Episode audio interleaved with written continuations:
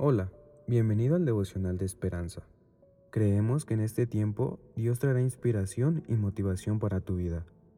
Así que prepárate para recibir una palabra de parte de Dios. 30 de julio.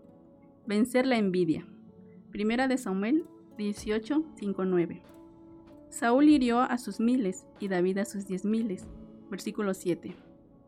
El autor nos dice, en la película Amadeus, el compositor Antonio Salieri interpreta algo de su música para un sacerdote, el cual confiesa avergonzado que no la reconoce. Y está, dice Salieri, tocando una conocida melodía. No sabía que usted escribió esa, dice el sacerdote. Yo no, respondió Salieri. Fue Mozart.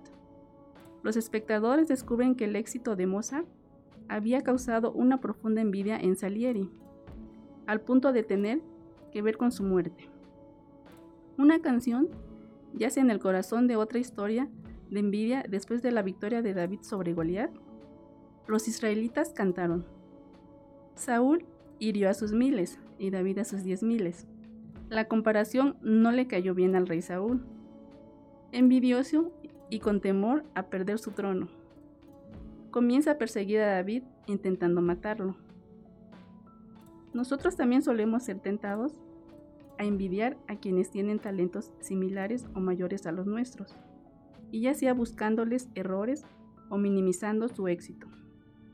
También podemos intentar dañar a nuestros rivales, Saúl había sido elegido por Dios para su labor, lo cual tendría que haberle dado seguridad en lugar de envidia.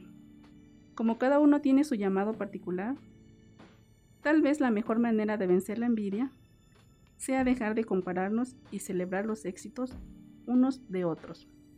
La palabra de hoy nos dice que la mejor manera de vencer la envidia es dejar de compararnos y al contrario, debemos sentirnos contentos por las bendiciones y logros de los demás. Oremos. Señor, gracias por las bendiciones y el éxito que reciben otras personas. Ayúdanos, Señor, a celebrarlos juntos. Gracias en el nombre de Jesús. Amén. Esperamos que hayas pasado un tiempo agradable bajo el propósito de Dios. Te invitamos a que puedas compartir este podcast con tus familiares y amigos para que sea de bendición a su vida. Puedes seguirnos en Facebook, Instagram y YouTube como Esperanza Tolcayuca. Hasta mañana.